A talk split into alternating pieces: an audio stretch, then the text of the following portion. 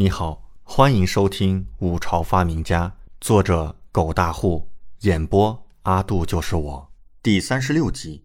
我想和黄姐平分猎物。魏时才正式开始狩猎，也就是下午两点钟左右，而现在才晌午，现在去找李文军应该来得及。李准也不耽误，带着王嫣然一起前去李文军队伍所住的寝殿。王嫣然和李文军是闺蜜。带上他谈成合作的几率会更大。其实话说回来，李准认为李文俊对自己这般关心，就算只是自己去谈成合作的几率也很大，但还是保险一些比较好。殿下，长公主手下有不少好手，比如工部尚书之子萧剑和萧枪兄弟，宇文太师之子宇文都，太傅沈括之女沈惊鸿，这四人也是武将出身。武功丝毫不亚于太子手下的李峰和沈烈二人，而且他们心高气傲，说不定会反对长公主与我们联手。王嫣然语气有些担忧，朝中一些大臣的子女如何，他比李准更加了解。李准却一脸轻松，无妨。如果实在没有办法求得合作，也不要紧，我们自己靠自己也不见得会是垫底。王嫣然只能点头。目前为止。太子和长公主的队伍是最强的，想要赢过他们不太容易。二人来到李文军队伍的寝殿，让人通报一声。没过多久，李文军便让人带他们进去。六弟嫣然，你们怎么来了？李文军依旧言语温柔，绝世容颜令人心动。见过皇姐，见过长公主殿下，你们无需多礼。李文军即刻让二人坐下，让人奉茶。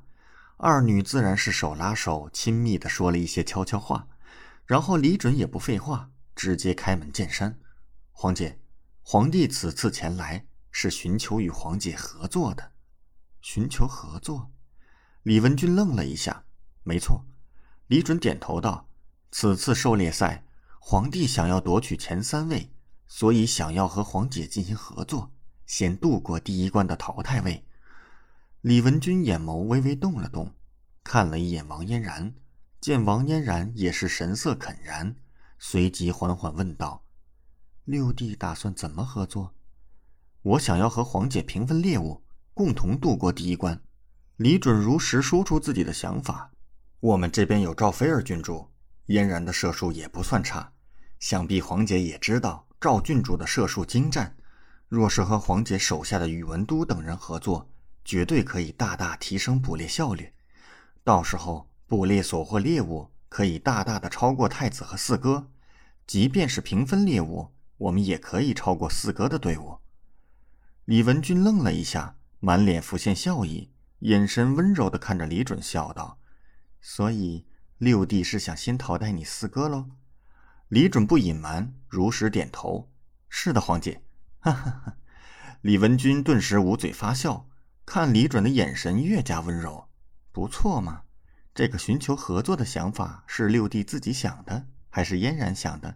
王嫣然立刻道：“是菲儿姐姐提出来的，我和六殿下都觉得好，便来找殿下商谈了。”李准点头：“是的，这不是皇帝的想法，是赵菲儿。”李文君神色有些意外，但是缓缓点头：“可以，我可以答应和你合作。”李准顿时神色大喜。重重的道谢，多谢皇姐，多谢殿下。